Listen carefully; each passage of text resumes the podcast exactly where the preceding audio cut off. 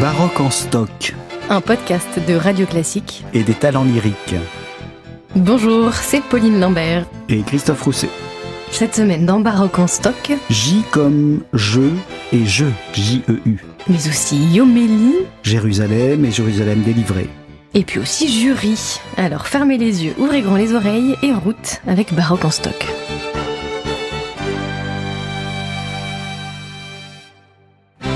J comme je ou je, J-E-U.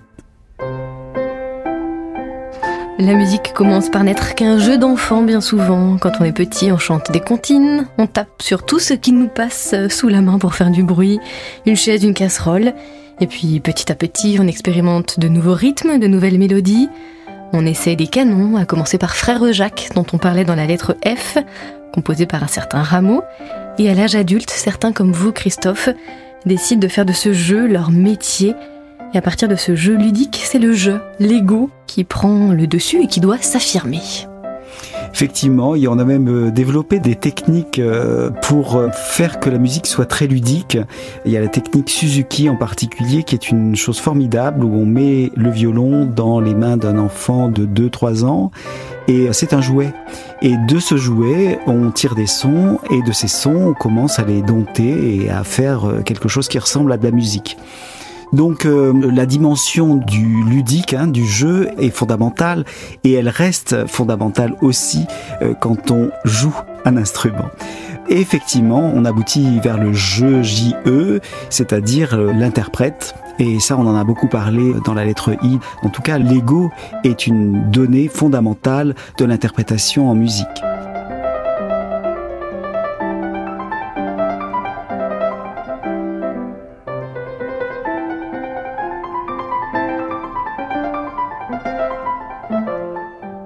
L'ego est aussi indispensable pour euh, supporter la pression de la scène, tout simplement la pression médiatique, parfois aussi. L'ego, c'est ce qui permet de travailler sans relâche pour acquérir une technique instrumentale, pour la cultiver, pour la perfectionner sans cesse. L'ego n'est pas forcément négatif, c'est une donnée essentielle et c'est la base finalement de tout le travail du musicien. En effet, il y a des égos qui sont plus ou moins agréables à, regarder sur une scène, à écouter en musique. On n'est pas forcément sensible à tout le monde. Et je pense que la chose fondamentale pour un interprète, c'est justement d'avoir un ego qui est sympathique au plus grand nombre. Ça, je le dis souvent à mes élèves. Je voudrais pas que leur ego cache la forêt. Et surtout pas le texte musical évidemment, mais aussi ouvrir une interprétation au plus grand nombre, c'est-à-dire de ne pas fermer une interprétation, mais de laisser la place à l'ego de l'auditeur pour que lui-même rentre en jeu et rentre en vibration avec une interprétation et donc en sympathie. Je pense que un interprète qui convainc est un interprète qui rassemble et qui fait que les auditeurs sont dans cette euh, harmonie. Et ce sont ces moments qui sont les moments magiques dans les salles de concert.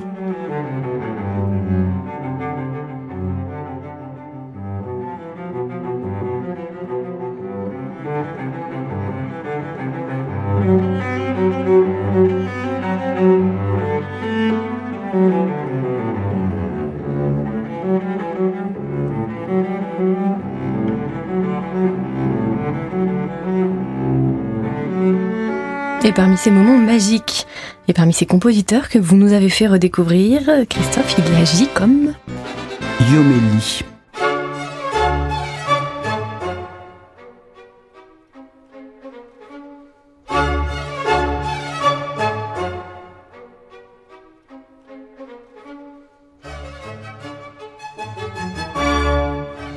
Pourquoi Yomélie? Yomélie, c'était un compositeur qui n'était pas très très connu. Je me souviens que ma première confrontation avec ce nom, Yomélie, c'était dans le, le Neveu de Rameau que j'étudiais en classe à l'âge de 17 ans, là quand on prépare son, son bac de français. J'avais vu Yomélie, je me dis c'est qui Yomélie? On n'en entend pas du tout parler. Et le fait qu'on en parle dans le Neveu de Rameau, ça voulait dire que c'était quelqu'un dont on parlait beaucoup au 18e. Yomélie, moi je l'ai découvert aussi parce que euh, je comprenais pas Scarlatti. Moi au clavecin, euh, Domenico Scarlatti était pour moi une énigme. J'avais besoin de concevoir ce compositeur et de savoir d'où il venait. Et donc, euh, je me suis penché un petit peu sur l'école napolitaine et deux noms sont sortis comme des noms très très importants. C'est Leonardo Leo et Iomeli, Niccolo Iomeli. Et donc j'ai commencé à aller regarder un petit peu dans les bibliothèques euh, un certain nombre de ses ouvrages.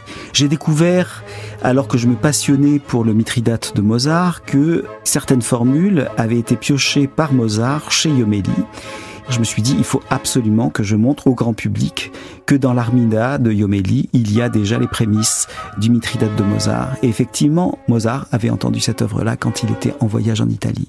Donc c'était un compositeur qu'on considérait comme le grand maître de l'opéra dans la deuxième moitié du XVIIIe.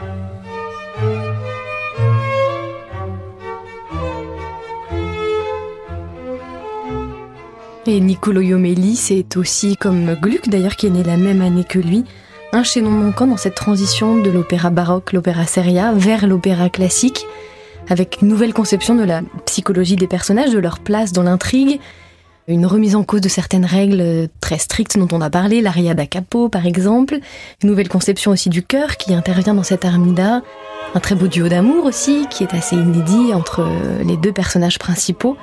C'est vraiment dans cette peinture de la musique napolitaine un maillon très très important euh, qui mène à Mozart. Effectivement, et puis Omélie a apporté toute cette science napolitaine, il a amené ça en Allemagne.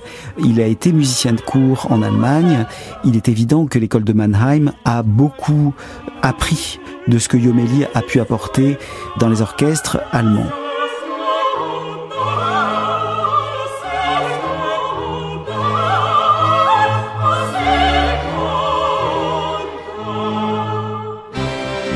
J comme Jérémie, lamentation de Jérémie. Pourquoi parler de Jérémie dans Baroque en stock? Parce que c'est lui qui donne le texte aux lamentations du mercredi saint, à ces lamentations qui sont donc chantées pendant la semaine sainte, quelques jours avant Pâques, donc pour le mercredi saint. Jérémie qui déplore la chute de Jérusalem, et c'est donc ce texte que Yomélie reprend comme bien d'autres pour ces lamentations du mercredi saint. Il y a mercredi, mais il y a aussi jeudi et vendredi. Donc il y a les trois jours et donc quand on parle du vendredi, c'est évidemment le jeudi soir. Les ténèbres, ça veut dire qu'on est dans la nuit qui précède le jour saint pour lesquels on attribue les lamentations en question. Que ça soit à Naples, à Paris ou ailleurs, les lamentations sont toujours sur les mêmes textes, les mêmes versets des lamentations de Jérémie. Et donc il y a mille façons d'interpréter ça. On a des lamentations grégoriennes Zelenka a écrit des lamentations de Jérémie à Prague au milieu du XVIIIe siècle. François Couperin, évidemment. On a des leçons magnifiques de Charpentier, Marc-Antoine Charpentier, qui écrit pour trois voix, qui écrit pour une voix avec orchestre, qui écrit pour plusieurs voix avec orchestre. Il y a toute une série de cycles pour la semaine sainte, donc elles sont neuf en général, trois pour le mercredi, trois pour le jeudi, trois pour le vendredi. Et on se tait évidemment à partir du moment où on arrive au vendredi saint.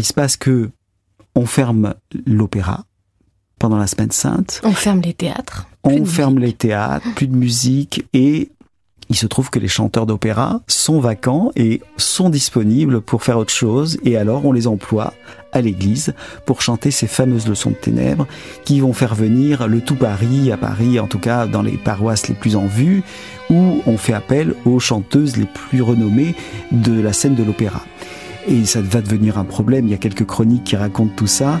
Et pourquoi le son de ténèbres? Parce que effectivement, il y a des bougies autour des chanteurs qui éclairent aussi l'assistance. Et puis ces bougies sont graduellement éteintes les unes après les autres et on finit dans l'obscurité totale, donc dans les ténèbres. Voilà ce qu'on appelle une leçon de ténèbres.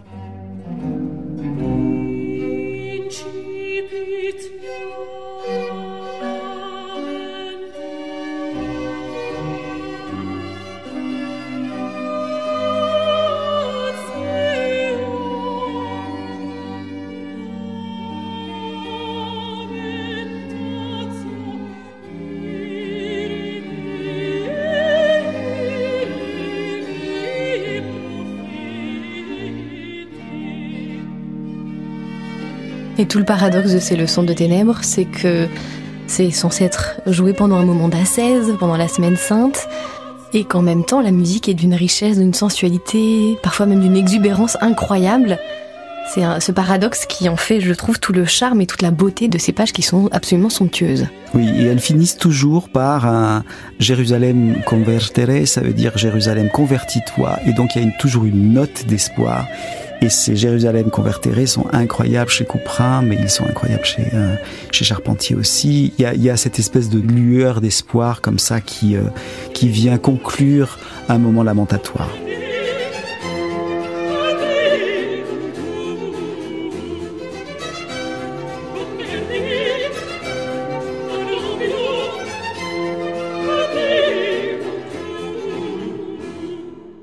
J comme Jérusalem délivrée. Jérusalem fait l'objet de beaucoup de textes, en particulier de Jérusalem délivrée, ce grand poème épique du Tasse, poète italien du, XVIe siècle. C'est un roman de chevalerie, ce poème, qui raconte les aventures de Godefroy de Bouillon, parti conquérir Jérusalem. Mais ça n'est pas seulement un récit épique, c'est aussi un récit amoureux, les amours tragiques euh, en particulier entre Renaud et Armine de la magicienne dont on parlait dans la lettre A.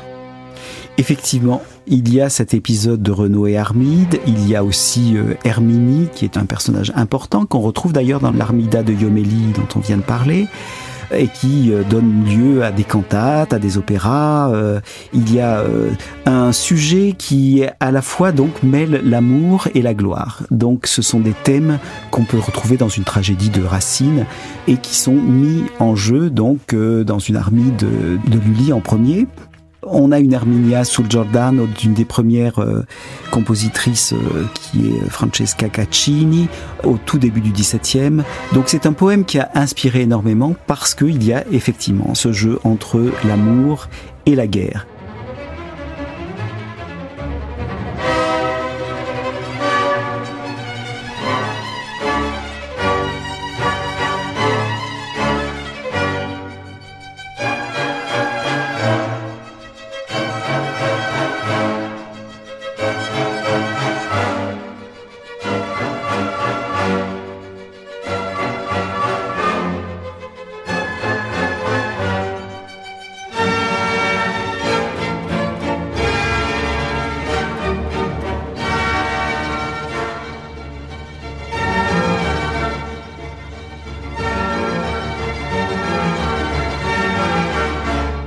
Le personnage de Renaud est euh, tiraillé entre euh, ce qui doit être euh, sa gloire et ce qui est son amour.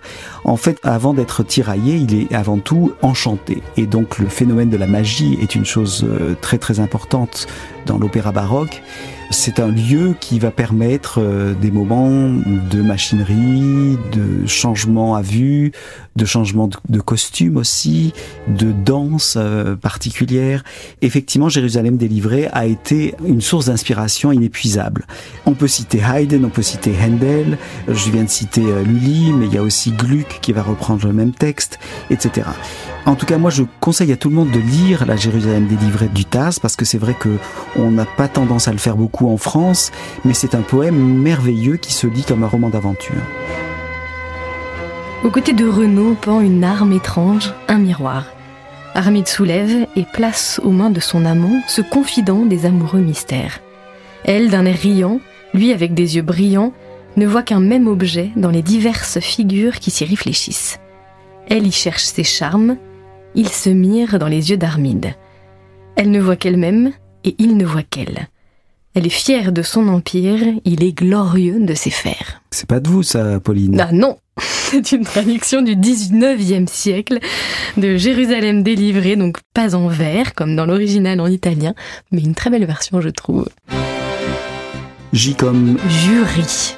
Ah bah oui, quand on est arrivé à un degré de maturité comme le mien, on se retrouve dans les jurys. C'est une chose qui m'arrive relativement souvent. C'est assez passionnant parce qu'on voit toute la nouvelle génération qui a peut-être des idées nouvelles, des idées éclairantes et donc c'est très très passionnant d'être membre du jury. C'est aussi évaluer combien les autres membres du jury évaluent la même chose que vous et on se dit tiens, c'est pas du tout ce que je trouve moi. Et euh, on n'est pas souvent d'accord en fait dans les jurys. Et ça pose des questions aussi sur notre façon de communiquer. Euh, je pense qu'il y a beaucoup de choses qui nous semblent évidentes et qui ne sont pas forcément évidentes à tout le monde.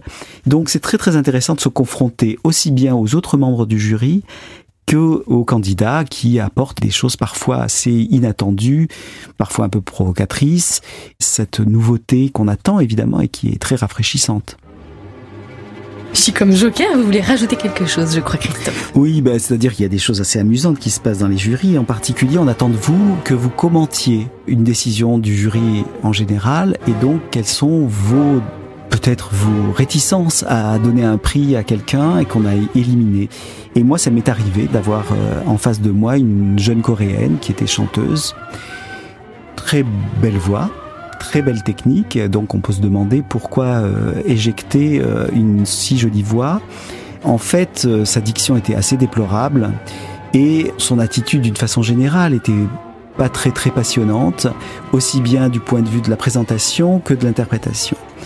Et donc, je lui explique un petit peu tout ça. Je lui dis voilà, je suis pas absolument sûr d'être convaincu par votre français, et en particulier quand vous chantez euh, à Bruxelles, puisqu'il s'agissait du concours Anne-Elisabeth.